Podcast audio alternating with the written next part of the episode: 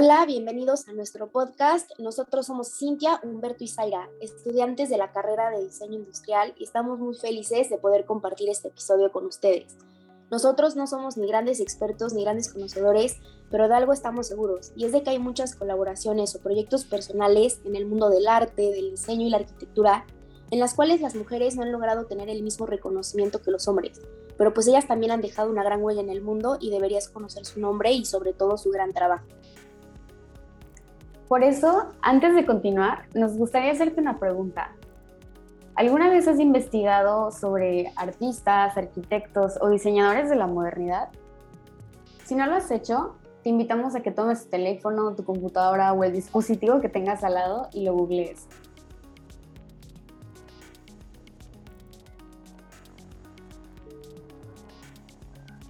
¿Notaste algo diferente?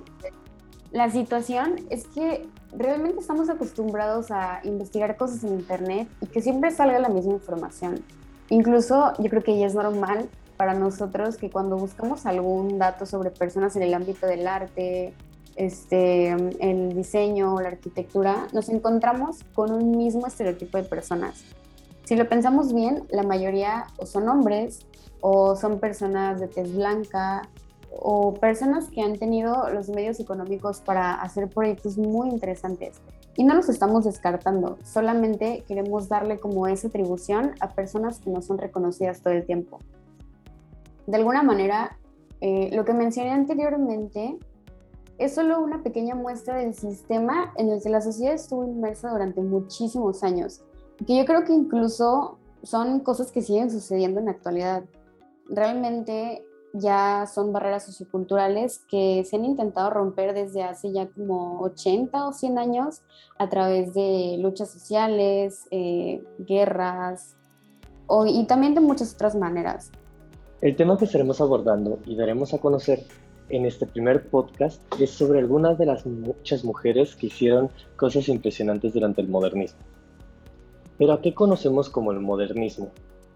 Muchos creemos que la era moderna sigue vigente, pero en realidad no es así. En el mundo del diseño fue una época revolucionaria en la que se intentó cambiar la percepción de muchas cosas y aunque fue difícil, se logró. Si nos referimos a una temporalidad exacta, podemos situar el modernismo entre principios de 1900 y hasta 1950. Sabemos que el siglo XX fue un año caótico, sobre todo porque hubo un sinfín de guerras y luchas sociales por los derechos y la identidad de las personas. Bueno, sin darle más vueltas, vamos a empezar con varios proyectos en los cuales estuvieron involucradas varias mujeres, pero que tuvieron que luchar día a día para ganarse el respeto y, y reconocimiento en una sociedad en la cual simplemente eran conocidas como la esposa o la que simplemente ayudaba.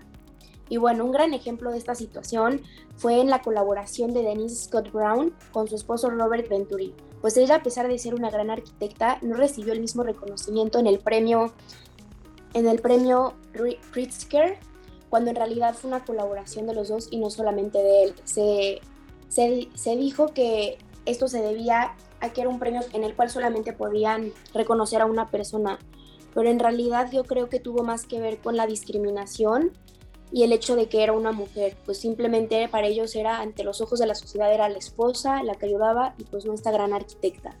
Sí, incluso este, he investigado y he encontrado un poco que Denise sigue incluso inmersa en esta parte de reconocer a las mujeres arquitectas y que les den eh, realmente el valor que merecen, porque pues no es otra cosa.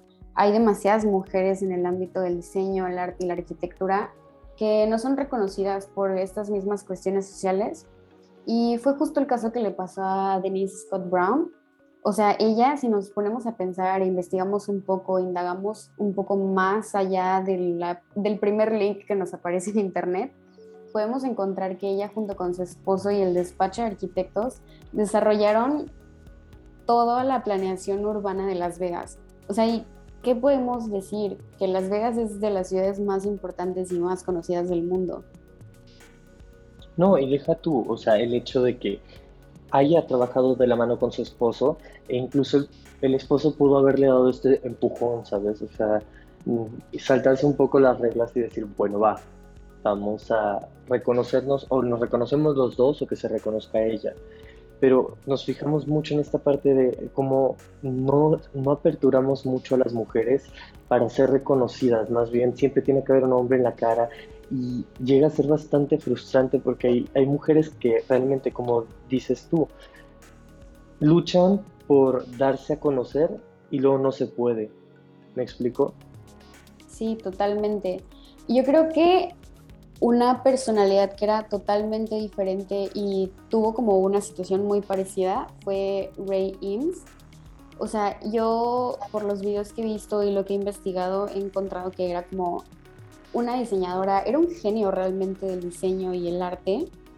Y por ejemplo, en el programa este al que fueron entrevistados, que solamente le hacían como preguntas a, su esposo, pero a ella como que la dejaban de lado, pero ella se sentía como bien de hacerlo. O sea, yo creo que el caso de Davis fue totalmente contrario porque ella a lo largo de los años siguió luchando para ganarse ese reconocimiento, o no, bueno, no solamente para ganarse el reconocimiento, sino que la sociedad aprendiera a valorar también el trabajo de otras personas que no fueran solamente los hombres. Claro, simplemente no se dejaron opacar, al contrario, siguieron luchando y, dejando esa huella, ¿no? o sea, sin importar el reconocimiento, ¿no? Y que bueno, que al final lo pudieron obtener fue algo como muy importante.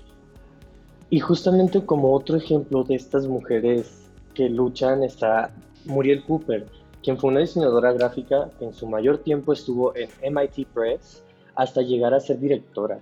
Su aportación al diseño fue ayudar a los ordenadores a tener una imagen más clara, atractiva y fácil, contribuyendo al diseño y mejora de interfaces digitales. O sea, es increíble cómo puedes llegar hasta este grado y ser ese, esa gotita que logra ser reconocida, o sea, una entre mil, porque hay más. Claro, y es como muy interesante poder destacar esta parte que MIT Press la haya reconocido o le haya dado como esta oportunidad de, de, trabajar para ellos y ser directora. Porque yo creo que para los hombres en esa época no era nada fácil y pues no era normal ver que una mujer fuera la directora o la jefa. Entonces también vamos a esta parte de, wow, qué tanta importancia tienen las computadoras hoy en día. E imagínense que ella fue de las primeras en abrir paso a muchísimas cosas que vinieron después en esos tiempos o muchos años después y que son cosas que siguen teniendo vigencia. Claro, principalmente pues en el diseño digital, ¿no? Que todo lo que vemos hoy en día, que ella siendo mujer haya tenido ese impacto y la iniciativa de esta mente futurista, pues yo creo que es algo como muy impresionante tanto para esa época como para nosotros actualmente, ¿no? Sí, la verdad, o sea, increíble. Chécate. Este, diseñadora digital, tratar con un equipo de hombres, tener pues ese empoderamiento y aparte, o sea, dar ese gran paso a la evolución dentro de todo.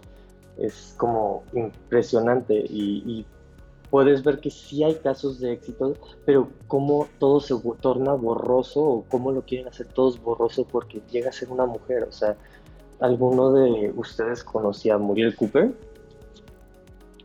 No, la verdad, yo antes de investigar un poquito más sobre este tema, nunca lo había escuchado. Sí, yo tampoco. Ni yo. Qué curioso, ¿no? Bueno, y ya continuando con otra artista muy importante, les queremos mencionar ya un poquito más sobre el contexto mexicano, algo un poco más local. Y por ello les vamos a dar a conocer a esta artista, por si no la conocían, a María Izquierdo. Pues como ya había mencionado, ella es una artista de origen jalisciense que con el tiempo se mudó a Ciudad de México, comenzó, sus estudios en la Academia de San Carlos, que por si no lo saben, pues fue la escuela de arte más importante en México por casi 100 años o más. Y bueno, después continuó sus estudios en Bellas Artes. Lo que tenía esta artista era una creatividad impresionante y una técnica muy linda. o sea, esto la ha llevado a ser como de las artistas más importantes en México. Pero lamentablemente el medio en el que ella estaba envuelta no le ayudó para nada. Se dice que en algún punto eh, Diego Rivera, por ahí de 1929 o 1930, le dijo, esto es lo único.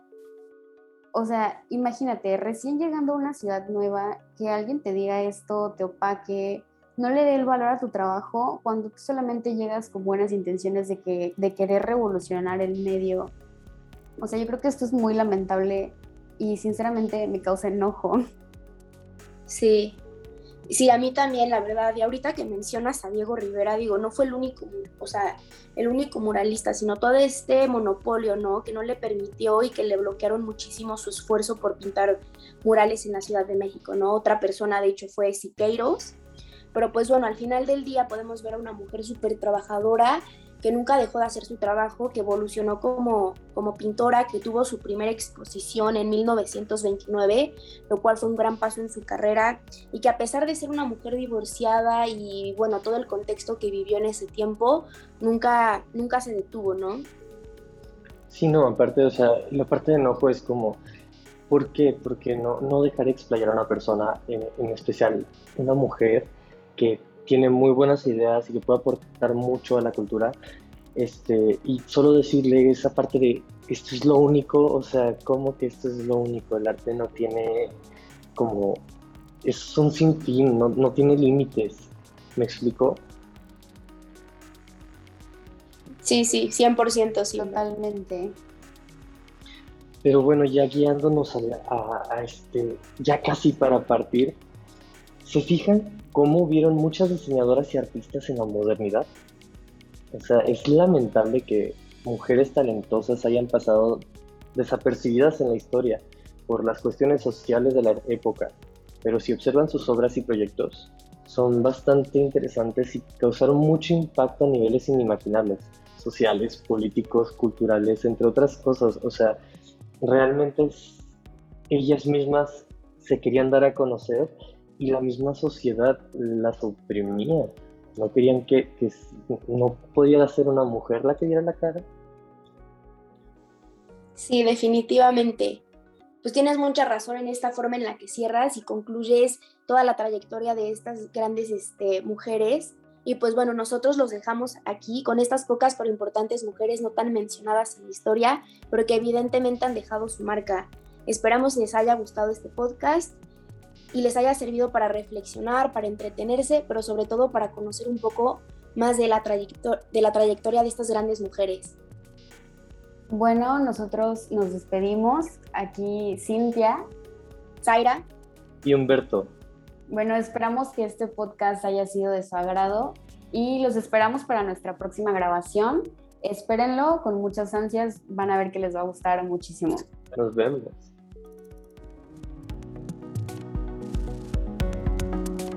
Música